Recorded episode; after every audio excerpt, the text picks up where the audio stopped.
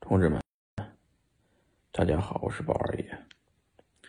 这巴菲特呢，一直不看好比特币、区块链，主要的逻辑是，他们认为这是个零和游戏，它不产不产生新的价值，它就是互相博弈，追涨杀跌。呃，我赚的钱就是你赔的钱。呃。他举了个例子，说可口可乐这个公司一天产生的利润是一千八百万美金，啊，只有这样的能产生现金流、能赚钱的公司，他才会买入。那我们作为币圈的人，应该思考一下这个话题：你在币圈里赚到的那个钱，到底是从哪来的？是不是？别人赔的钱，这个问题你要想一想。